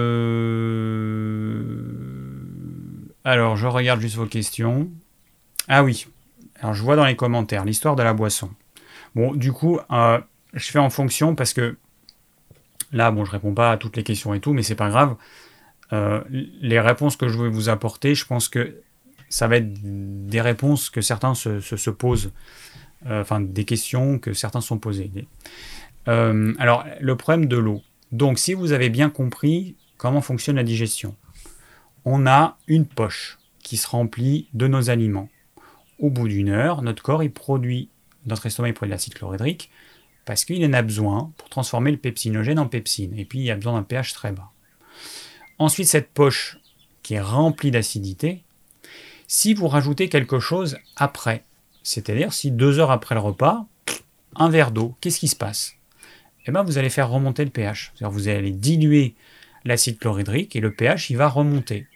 Donc la digestion elle va s'arrêter. Votre corps il va produire à nouveau de l'acide chlorhydrique en quantité suffisante pour pouvoir amener un pH suffisamment bas pour que les réactions de l'estomac puissent se faire, puisqu'elles ne se font que si le pH est entre 1,5 et 2, ce qui représente un pH très très très acide. Donc, boire en dehors des repas, alors sauf si vous avez très soif, mais si vous avez très soif, vous buvez une petite gorgée, vous attendez, un quart d'heure après, vous buvez une petite gorgée et vous faites ça. C'est toujours préférable de boire une grande quantité d'eau, parce que là, vous allez diluer vos sucs euh, gastriques à un tel niveau que la digestion, elle, s'arrête. Elle s'arrête, c'est une réaction chimique qui a besoin de certains paramètres pour pouvoir se faire. Euh, vous augmentez le pH, la réaction s'arrête. C'est aussi simple que ça. Et c'est valable pour absolument tout le monde. Hein. Il n'y a pas de personnes euh, pour lesquelles ça va être différent. C'est tout le monde pareil. La seule différence qu'on va avoir, c'est qu'on va avoir des personnes qui vont être capables de produire beaucoup plus d'acide chlorhydrique que d'autres en un temps euh, plus court. C'est la seule différence. Mais sinon, pH trop élevé, on arrête la digestion au niveau de l'estomac. Donc, ok, on boit, et on boit, comme je fais là, une petite gorgée. Voilà. C'est la solution. Buvez durant votre repas. Et euh, en dehors des repas, si vous avez soif, essayez les fois suivantes de boire plus durant vos repas. Par exemple, quand il fait chaud, hein, là, nous, on a une super journée aujourd'hui. Bah, c'est clair que je sais que si je ne bois pas euh, assez pendant le repas, j'ai bossé, je sais pas combien de temps au soleil, en plein soleil, c'est sûr, j'ai transpiré, euh, c'est une évidence, donc il faut que je prévoie un petit peu. Et ensuite, dans l'après-midi, eh ben, je vais boire des petites gorgées, petites gorgées par petites gorgées. Alors après, le gluten, juste pour finir avec la question de Seb, le gluten, comme c'est une protéine qui est assez complexe et qui pose des problèmes de digestion chez beaucoup de personnes, eh ben, le corps il va essayer de compenser le fait qu'il n'arrive pas à digérer ce bazar en produisant plus euh, d'acide chlorhydrique. Mais comme il n'arrive pas à digérer, ben, les aliments ils restent bloqués dans l'estomac. Et du coup, quand l'estomac se contracte, en fait, l'estomac il se remplit d'acidité, il se remplit, il se remplit, il se remplit. Les aliments ne sortent pas de l'estomac. L'estomac il continue à se contracter parce qu'il malaxe le bol alimentaire. Et donc, bah, voilà. Alors, Alex, un, homme de 38 ans, salut David, au dîner, je prends du vinaigre de cidre dans ma salade en entrée, cela évite d'avoir des reflux la nuit. Qu'en penses-tu? Ben, euh, J'ai répondu ça tout à l'heure. Moi, alors si tu manges pas de féculents, ok. Mais si tu en manges, je te conseille plutôt de le prendre une heure après, euh, après ton repas. Ah bah tiens, je vais enlever le lien, j'ai oublié de l'enlever. Voilà. Euh, alors ensuite, Anaïs. Ah non, il a 62 ans. Ah oui, d'accord. Euh, Anaïs, donc euh, pour quelqu'un qui a 62 ans. Alors mon mari se racle sans cesse la gorge très fort. Émage. Cela vient peut-être de l'estomac. Ah ouais, je connaissais pas ce terme. Émage. H-E-2-M-A-G-E. Bon, j'ai appris un mot. Alors, ça aussi, euh, c'est quelque chose d'assez fréquent. Euh, on, peut, on peut faire ça. Il y a des gens aussi qui font ça tout le temps. voilà. Ça, c'est le signe qu'il y a une inflammation au fond de la gorge. Cette inflammation peut avoir différentes origines. Ça peut être une insuffisance de production d'acide chlorhydrique dans l'estomac. Qu'est-ce qui va se passer? Eh bien, ce qui va se passer, c'est qu'on va avoir une prolifération microbienne euh, qui bah, peut remonter au niveau de la gorge et euh, créer une espèce d'infection chronique au niveau de la gorge. Ça, c'est une possibilité. Après, on peut avoir des reflux acides qui vont irriter notre gorge et on s'en rend pas forcément compte. Et c'est une deuxième possibilité. Donc là, eh ben, il faut euh, suivre les conseils que j'ai donnés. Alors ensuite, Nadine, une femme de 64 ans, alors tout d'abord, merci pour tout le temps que vous nous accordez et votre travail de précision dans vos lives. Traité en urgence pour un hélicobactère pylori, je me retrouve avec des reflux gastro-œsophagiens et une candidose buccale très importante. Pouvez-vous me dire si tout cela est lié? Et surtout comment puis-je m'en sortir? On me dit de rester zen, mais c'est très difficile car la moindre déglutition, ça vous rappelle les problèmes. J'ai mis en place l'alimentation, mais trois points de suspension. Merci de me donner quelques clés que je n'ai peut-être pas, car les avis sont contradictoires en attendant la réponse, et surtout, quoi mettre en place. Je vous souhaite une belle journée. Voilà, Nadine. Alors, euh, bon, moi je connais pas tous les traitements médicaux qui sont mis en place. Je sais qu'aujourd'hui, en cas d'infection par euh, Helicobacter pylori, eh bien, on va, on sait depuis, euh, je sais plus, 10-20 ans, je me rappelle plus, on sait que euh, les ulcères, donc, qui ont une cause très souvent à cause de cette bactérie, ils sont traités par antibiothérapie. Alors peut-être que en même temps, enfin je suppose qu'ils doivent traiter aussi, ils doivent rajouter un antiacide. Et c'est ce qui va bah, générer ce reflux gastro-œsophagien, on amène un antiacide, on a une insuffisance de production d'acidité, et donc la digestion au niveau de l'estomac se fait plus correctement. Voilà, c'est aussi simple que ça. Et c'est vrai que j'ai du mal à comprendre. Je me dis comment un médecin, qui est quand même est, censé étudier la physiologie, euh, ne se pose pas de questions avec certains traitements en fait. J'arrive pas à comprendre. Ou alors peut-être qu'ils savent pas comment fonctionne euh, la physiologie de l'estomac, je sais pas. Mais bon, ça paraît quand même assez logique qu'un estomac qui a besoin d'un milieu très acide, que si on lui supprime cette acidité, ça va poser problème. Enfin, je sais pas. Bref. Euh, Ouais, donc en fait, la candidose buccale, bah, elle peut venir aussi du traitement antibiotique qui. Euh, ah, je vais boire un coup là parce que la gorge sèche.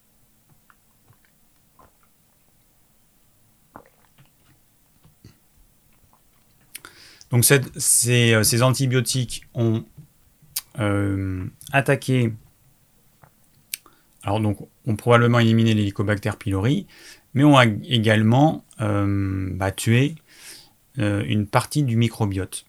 Et ça peut déséquilibrer le microbiote en favorisant certaines bactéries dites pathogènes et en diminuant des bactéries bénéfiques. Et, et puis bah, au niveau de la bouche, c'est pareil, il y a un équilibre qui se fait naturellement. Et quand cet équilibre est rompu, eh bien, on peut avoir euh, du candida albicans qui va euh, se développer, et d'où euh, la candidose buccale. En fait, on ne se rend pas compte, mais un simple traitement contre un ulcère peut entraîner des effets secondaires et des répercussions euh, bah, où là on n'imagine pas au niveau de notre microbiote intestinal, donc essentiellement dans le gros intestin et puis au niveau de notre bouche. Et euh, alors, bah, euh, si tu continues ce traitement, ça va être compliqué de régler ce, ce reflux gastro-œsophagien. Si tu arrives à t'en dépatouiller, à ne plus avoir besoin de prendre ce traitement, eh ben, il faut que tu suives les conseils que j'ai donnés. Et dans ton cas, euh, bah, du coup, je te déconseille de manger des féculents au cours de ton repas. Euh, les seuls glucides complexes, ils sont présents dans les légumes que tu vas manger. Mais évite pain, patrie, pommes de terre. Et, et voilà. Sinon, les conseils que j'ai donnés tout à l'heure.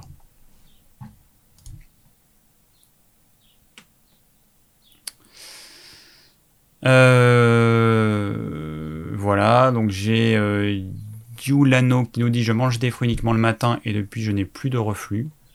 Alors effectivement, je sais pas comment je vais faire cet été quand je vais voir manger des fruits. Euh, là j'ai commencé un petit peu, mais là du coup je les mange une heure avant mon repas de midi. Parce que maintenant mon repas il est le midi. Donc je fais un repas par jour majoritairement, et puis parfois je fais deux repas. Quand je fais les lives, comme je suis un peu sous pression, j'ai besoin de manger le soir. Donc là, je vais me faire, euh, bah, je vais manger la soupe que j'ai faite tout à l'heure. Et je mangerai peut-être un petit peu de mon pain en sarrasin avec euh, des œufs. Euh, mais du coup, les fruits, moi, je les prends avant. Voilà. C'est vrai que là, c'est génial. On digère bien les fruits, on digère bien le repas d'après, donc bah, c'est bien, quoi. Alors, J'essaie de lire. J'aimerais pouvoir lire et, parler en, même temps. Est-ce est le reflux gastro-œsophagien qui crée du mucus dans la gorge en mangeant? Euh, Alors en mangeant, non. Ce serait plus euh, le signe d'une inflammation chronique de la gorge, je dirais. Parce que quand tu manges, eh bien, il se passe rien en fait, il n'y a pas de reflux encore. Hein, euh, ton estomac, c'est pas une poche remplie d'acide constamment. C'est pas comme ça que ça fonctionne. Donc je dirais une inflammation de la gorge qui peut, donc j'en ai parlé, euh, quelles sont les causes possibles. Il y en a probablement d'autres. Hein, euh. après, je, vous partage mon expérience, qui est ce qu'elle est. Alors, il y a Anne-Lise, une femme de 61 ans. Pourrais-tu nous parler de l'équilibre acido-basique, comment l'obtenir et l'optimiser? Alors, je vais essayer de répondre brièvement. Je ne sais pas si c'est trop dans le thème du truc, mais bon. Euh, cette notion d'équilibre acido-basique, elle n'est pas très bien comprise. Bon, il faut savoir que les fluides de notre corps, ils ont un pH. L'urine, elle a un certain pH, notre sang, il a un certain pH. Le liquide extracellulaire qui a autour des cellules a un certain pH. Le liquide intracellulaire dans les cellules a un certain pH. Donc quand on parle de pH, il faut savoir de quel pH est-ce qu'on parle, puisque euh, chaque fluide a un pH qui lui est propre. Euh, quand on parle d'équilibre acido-basique, on, veut dire que euh, notre milieu interne, alors ça peut être par exemple le sang ou ça peut être le liquide extracellulaire, il a un certain pH et que, généralement, à cause de notre alimentation qui n'est pas ce qu'elle devrait être, eh bien, on a un peu tous tendance à aller vers l'acidose, c'est-à-dire avoir un milieu intérieur euh, un peu trop acide. Mais le un peu trop, c'est très léger en fait. Et ce très léger, ça suffit à entraîner beaucoup de déséquilibre. Et ça va être un terrain, comme le terrain, comme on peut imaginer un champ, sur lequel vont pousser certaines maladies. Cette acidose, donc ce terrain trop acide, légèrement trop acide, va favoriser la prolifération de certaines maladies qui ne pourraient pas pousser entre guillemets sur ce terrain euh, si le milieu n'était pas trop acide. Voilà. Et pour euh, rééquilibrer cela, eh ben, il faut juste avoir conscience que c'est long. Parce que quand vous prenez beaucoup d'acidité, votre corps, eh ben, il va neutraliser cette acidité par protection, parce que notre sang, il a un pH qui ne bouge pas, il est à 7, je ne sais plus combien. Il a un pH qui ne doit pas bouger euh, de quelques dixièmes sous peine de mort. Donc, on met beaucoup d'acidité dans le corps, le corps neutralise. On amène de la même façon beaucoup d'éléments alcalins dans le corps. Là encore, le pH, il ne doit pas bouger. Donc il y a des gens qui pensent qu'à se gaver euh, de, choses alcalines en excès, ce sera bénéfique. Bah non, ce ne sera pas bénéfique. Le corps, il va de toute façon devoir neutraliser cette, acidité, cette euh, alcalinité excessive. Et donc la solution, c'est d'avoir une alimentation légèrement alcaline, de façon à apporter, avoir un pH qui ne varie pas trop, mais qui soit plus dans le léger alcalin plutôt que dans le trop acide. Et pour euh, rééquilibrer un terrain qui est trop acide, il peut falloir des années. Des années. Donc patience, c'est la seule solution. Si vous voulez aller trop vite, que vous gavez de lithotam, le lithotam, ça fait partie des choses qui sont bien. Hein, nous, on a euh, du, moi je bon, on a du lithotam en gélule, mais moi je le conseille plutôt en poudre, c'est quand même moins cher, et c'est une algue qui n'a pas de goût. Pour que quelqu'un euh, qui, veut rééquilibrer son terrain, c'est vrai que prendre un petit peu de lithotam tous les jours, oui, ça a du sens, mais un petit peu. Tous les jours, tout le temps, mais pendant des mois, voire des années. Et mais il y a des personnes qui en prennent trop, ou qui vont prendre du bicarbonate, en veux-tu, en voilà, et c'est trop en fait. L'excès est vraiment l'ennemi du bien à, tous les niveaux. Donc, oui, en petite quantité, non en quantité excessive, c'est contre-productif. Ça, ça ne marchera pas. Alors ensuite, j'ai euh, Nadine, 58 ans. Je prends du Livothyrox depuis 2007 pour euh, hyperthyroïdie. J'aimerais arrêter. J'aimerais arrêter. Comment je peux faire pour essayer de stimuler ma thyroïde euh, C'est pas dans le thème du jour. Je vais pas répondre. Jessica, une femme de 20. Alors désolé si je suis un peu abrupt, s'il y a des gens qui me disent Ah bah tu dis c'est pas dans le thème du jour. Bah oui, mais vous voulez que. De toute façon, je suis comme ça. Hein. Après, c'est mon caractère. Euh, voilà, c'est comme ça que je dis les choses. Je, comme ça. Il y a des gens qui prennent des détours. Moi, j'ai tendance à être comme ça. C'est mon caractère. Alors, euh, donc Jessica, 27 ans. Il est normal de moins bien digérer l'été et d'avoir donc plus de remontées. Euh, et non, et d'avoir donc plus de remontées acides? Il faudrait que je vois le point d'interrogation au départ. Euh, non, bah, je vois pas pourquoi. Alors après, on peut imaginer qu'il y ait un rythme chronobiologique dans le corps, c'est-à-dire qu'on a un rythme chronobiologique euh, sur 24 heures. On va mieux digérer à certains moments de la journée, certains ce sera plus le matin, d'autres plus le midi, d'autres plus le soir. On peut imaginer qu'on a aussi un rythme euh, chronobiologique sur l'année, c'est-à-dire que certaines saisons Peut-être qu'on digérera mieux certaines choses, pourquoi pas. Mais j'ai pas d'informations là-dessus. Mais dans l'absolu, ce serait possible. Voilà. Après, euh, bon, je sais pas. Ou peut-être que certaines personnes fragiles, peut-être que seront plus sensibles, peut-être que d'autres ne seront pas sensibles à ça. Je ne sais pas. Alors en période de forte chaleur, ma digestion est très mauvaise. Quelle alimentation recommandez-vous pendant les périodes très chaudes pour éviter toutes les remontées acides? Et les aliments évités. Alors, je ne sais pas ce que tu manges, Jessica. Mais bon, moi naturellement, quand il fait chaud, j'ai envie de végétaux. J'ai envie de bonnes salades. Euh, je vais manger des salades de tomates, de concombres, de courgettes. Euh, qu'est-ce qu'on a en légumes d'été? Euh, bah, On tourne un peu autour de ça, sachant qu'on a plein de variétés de tomates. On a la chance d'avoir un potager. Enfin, je dis on a la chance, mais faut voir le boulot qu'il y a derrière. Hein. Ça se fait pas tout seul. Parce que les gens me disent, ah, t'as de la chance. Oui, oui, mais c'est beaucoup, beaucoup, beaucoup de travail. Hein. Donc, euh, et on va avoir plusieurs variétés de tomates, donc c'est vrai que c'est cool. Donc les saveurs, elles changent un petit peu. Il y en a qui sont un peu plus acides, un peu plus douces. On a toutes les couleurs, des jaunes, des oranges, des rouges, euh, des euh, un peu noirs.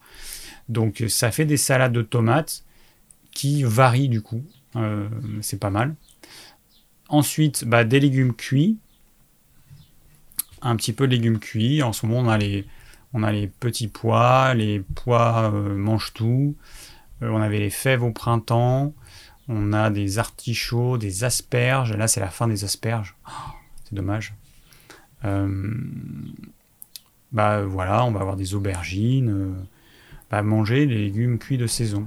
Alors, c'est vrai qu'il y a un truc dont j'ai pas conscience, c'est qu'il y a des. Alors en France, on a des marchés partout. Dans les petites villes, dans les grandes villes, il y a des marchés. moi, quand j'habitais à Paris, j'allais sur des marchés. il y en a dans tous les quartiers. Euh, par contre, dans d'autres pays, c'est vrai que c'est pas pareil. Et quand j'ai fait le live avec Guy, dont j'ai parlé tout à l'heure, euh, la chaîne Cancer Thérapie, bah, il me disait, moi j'habite à Miami, et en gros là-bas il n'y a pas de marché, il n'y a que des magasins, tout est emballé sous du plastique, et il y a tous les légumes tout le temps, toute l'année, même dans les magasins bio. Alors c'est vrai que bah, dans ce cas-là, euh, c'est quoi un légume de saison? Bah, Ça n'a pas trop de sens du coup, parce que si de toute façon les choses sont importées un petit peu partout à travers le monde, pour avoir euh, tous les légumes tout le temps, toute l'année, ça n'a pas trop de sens. Mais euh, l'idée, c'est de manger plutôt local. C'est ce que je conseille, parce que c'est quand même mieux de faire travailler les gens qu'il y a dans notre région. Et puis au niveau écologique, c'est quand même beaucoup mieux, hein, c'est évident. Hein. Des, euh, des, légumes qui n'ont pas fait la moitié de, de la terre pour, avant d'arriver dans mon assiette, je trouve que c'est quand même mieux. Ça paraît plus logique.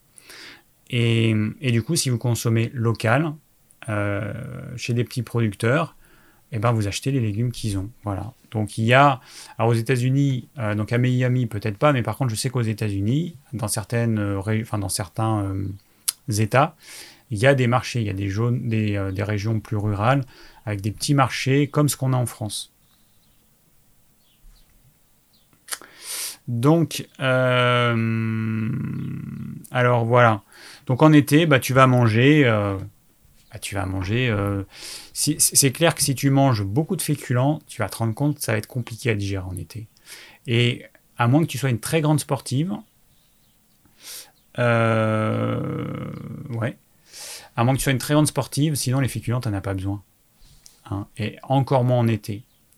Donc tu peux manger protéines animales de qualité, légumes cuits et légumes crus, et tu n'as pas besoin de plus avec du bon gras évidemment. Hein. Le but c'est pas de faire un régime hypocalorique.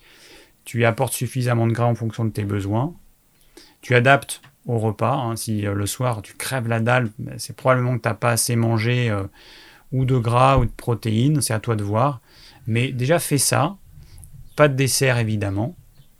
Alors le dessert hein, pour les remontées acides, c'est euh, j'en ai pas parlé d'ailleurs du dessert. Je vais en parler un petit peu. Bon, si vous voulez générer des remontées acides, le dessert classique, c'est absolument l'idéal. Là, c'est, euh, on gagne à tous les coups, hein, quasiment. Le dessert, il va générer quasi systématiquement une indigestion. Alors, dans le cadre de mes consultations, il y, a, souvent les gens qui me disent ouais, j'ai vu euh, tes vidéos, je sais que t'es pas pour les desserts, mais par exemple, j'ai eu le cas d'une personne qui grignotait entre les repas, qui avait ce besoin de grignoter. Alors j'ai fait un compromis avec elle. Je lui ai dit, écoute, euh, alors je l'ai vous voyez, hein, j'ai pas tutoyé, mais bon, je lui ai dit, euh, donc écoutez, je vous propose le deal suivant. Vous arrêtez de grignoter et en échange, vous allez mettre un dessert à la fin du repas. Du coup, dans la matinée, vous saurez que à la fin de votre repas de midi, vous aurez un dessert. Vous aurez ce, petit plaisir qui va arriver dans quelques heures. Donc vous pourrez tenir, ne pas grignoter grâce à ça. Pour l'instant, on va faire ça. Après, si vous arrivez à faire ça, on essaiera d'enlever les desserts, mais dans un premier temps, vous faites ça. Et le soir, pareil, parce qu'elle grignoter dans la matinée et, euh, euh, et, puis l'après-midi, hein, à cause du travail qui était stressant, les collègues et tout ça.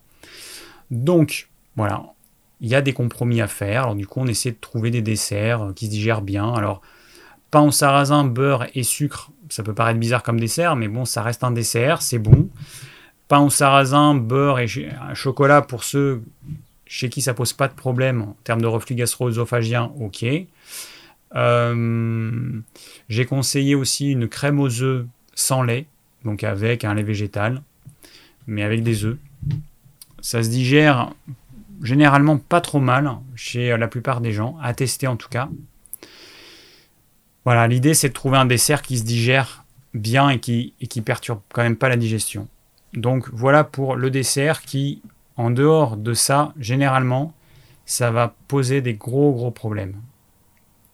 Alors, je regarde en même temps vos commentaires. Il y a Claudie qui me dit Et le fromage avec parcimonie Oui. Bon, dans tous les cas, hein, entre les merdes industrielles qu'on trouve dans les rayons des supermarchés et les petits fromages artisanaux euh, qui sont faits avec amour et qui sont faits euh, dans les règles de l'art, bon, on n'a pas hésité. Hein. Donc euh, oubliez ces trucs en plastique qui ont aucun goût. Achetez des vrais fromages, des bons fromages qui ont été affinés, qui ont du goût, et, euh, et mangez-les comme ce que c'est, des aliments plaisir. Le fromage est un aliment plaisir, ce n'est pas un besoin, on n'en a pas besoin. Pourquoi est-ce que l'être humain serait la seule, le seul mammifère sur Terre à avoir besoin de produits laitiers pour être en bonne santé? Il n'y a aucune raison.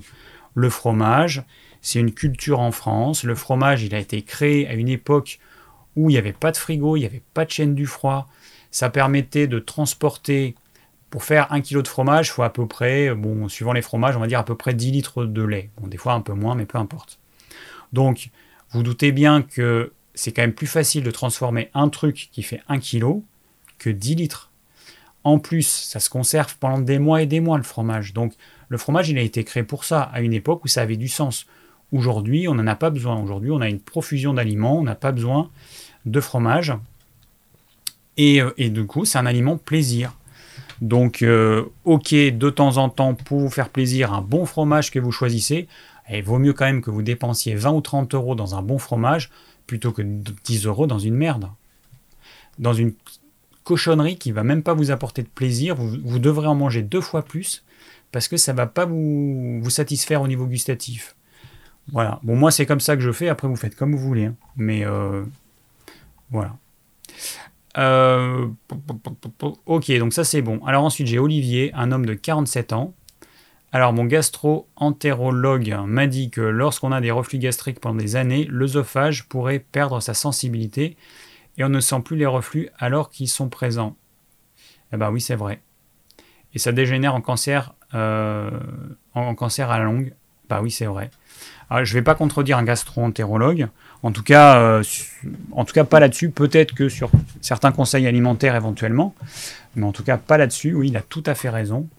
Eh bien oui, il y a une. Euh, en fait, votre la muqueuse de l'œsophage va être brûlée pendant des années alors le corps, il répare et tout, il arrive à gérer ça, et puis un jour, euh, il n'y arrive plus. Hein. Donc oui, c'est un vrai problème.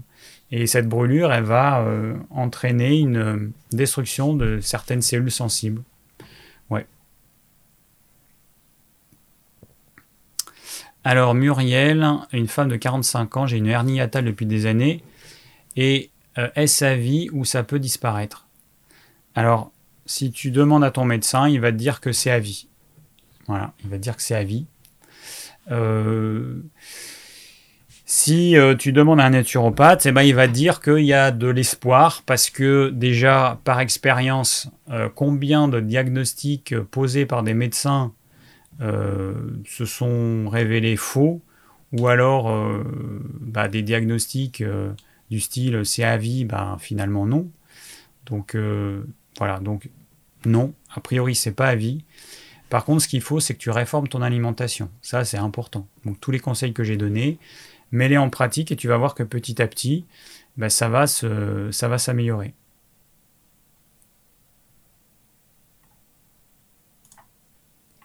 Ok, un petit euh, commentaire rigolo de je sais plus qui que YouTube avait bloqué, parce que tu avais mis le mot de merde. Moi j'ai le droit de le dire. Enfin j'ai le droit, pour le moment. Parce que en fait, enfin je sais pas si vous le savez, en fait YouTube a un système de reconnaissance vocale et il sait pas uniquement ce que moi je mets dans la description de ma vidéo, mais en fait YouTube, euh, les robots de YouTube, en fait ils écoutent nos vidéos et de la même façon qu'ils sont capables de mettre un sous-titre en temps réel, c'est-à-dire que là, vous pouvez activer, enfin en replay, hein, quand ce sera en replay, vous pourrez activer les sous-titres et il y a des sous-titres qui sont générés par une machine en temps réel euh, parce qu'il y a une reconnaissance vocale qui est faite derrière. Donc YouTube écoute toutes les vidéos. Voilà. Et ça pose des problèmes à certains, certaines vidéos qui sont, euh, qui sont euh, supprimées. Voilà, parce que bon, YouTube il fait sa loi. 21h, bah, il est l'heure euh, qu'on arrête, non? Qu'est-ce que vous en pensez? Euh, Bon. Je vois qu'il y a d'autres questions. Euh, ouais, Gisèle qui nous dit reflux gastrique après avoir mangé des plats citronnés ou du pain au levain. Bah, J'ai expliqué la problématique du pain, qu'il soit au levain ou pas, ça reste du pain. Et c'est un problème pour beaucoup, beaucoup de personnes. En fait, si je regarde tous les reflux gastro-œsophagiques qu'il y a, hein, eh ben, si vous suivez les conseils alimentaires que j'ai donnés, je pense qu'il y en a 90% qui vont disparaître. 90%. Donc, j'ai expliqué pourquoi quand vous mettez du citron avec notamment des féculents, pourquoi vous allez avoir des reflux. Du citron, de la tomate, tout ce qui est acide. Donc les pâtes à la bolognaise euh, ou avec une sauce tomate, la pizza avec la sauce tomate, ça peut poser un problème. Euh, et puis j'ai expliqué le problème du pain, qu'il soit au levain ou pas, c'est un problème chez beaucoup de personnes. Voilà. Et moi, mon pain au sarrasin, enfin mon pain, rien d'extraordinaire, hein, c'est juste du pain au sarrasin, mais j'ai un petit peu peaufiné la recette. Bah, ce pain, il est génial parce que pour les personnes qui ont un reflux acide, euh, elles vont se manger une ou deux tartines. Tant qu'elles mettent pas d'acidité dans leur repas, vous verrez que la digestion, c'est parfait. Alors, on va finir. Euh, donc, je rappelle, s'il y a des bonnes âmes qui ont envie de participer à la réalisation du plan de ce live, eh ben, je les remercie par avance et ce serait super cool. C'est important parce que du coup, ça permet de savoir de quoi j'ai parlé dans le live. Ensuite, euh, la semaine prochaine, ça va être un live spécial. Euh, spécial quoi? C'est pas sexualité. Je regarde deux secondes, comme ça je vais vous dire. Et si je fais une faute, je crois que c'est. Euh, on est le combien? Je me rappelle plus combien j'avais fait. Je vais vous dire ça de suite. Programme des prochains lives. Euh, oui, c'est ça, couple, célibataire, sexualité. Alors j'avais fait un live sur ce thème la semaine dernière, euh, la semaine dernière, il y a quelques semaines, et je savais pas trop. Il y avait des gens qui m'avaient demandé. Finalement, ah, j'ai un coq qui est malade qu'on a mis en bas. Il s'est réveillé. Euh, euh, et puis finalement, j'ai pas pu répondre à toutes les questions, donc j'ai dit que je ferai un autre live sur, cette, sur ce thème, parce que ça va intéresser beaucoup de gens. Et c'est un thème qui est très peu abordé sur YouTube et très peu abordé par les naturaux. Hein, on parle de plein de choses, sauf de quelque chose qui est quand même important, la sexualité, la vie en couple, le célibat, etc. Donc euh, ben on, va, on va reparler de tout ça la semaine prochaine. ensuite, j'ai prévu un live alimentation et cancer la semaine suivante. Et puis, ah, putain, entre les coques du jardin et puis le coq qu'on a mis en bas pour l'isoler des autres. Euh, et puis ensuite, il y aura un live spécial troubles circulatoires. Alors ça, ça va intéresser beaucoup de personnes parce que j'ai aussi beaucoup de questions là-dessus. Avec les chaleurs, non mais il le fait exprès. Hein. Avec les chaleurs, euh, bah, ces troubles circulatoires veineux, ils vont ils vont s'amplifier. Donc je pense que ça va intéresser pas mal de monde.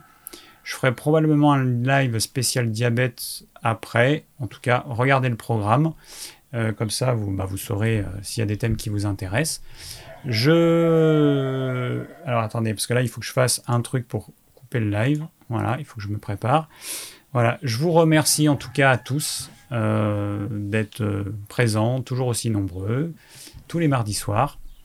Et puis moi, je vais aller manger ma petite soupe Hein je vous dis euh, bonsoir, passez une très bonne soirée. Et à bientôt. Ciao.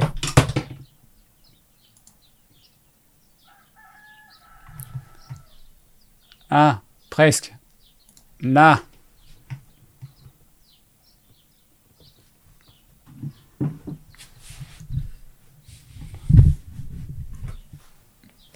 Qu'est-ce m'a fait,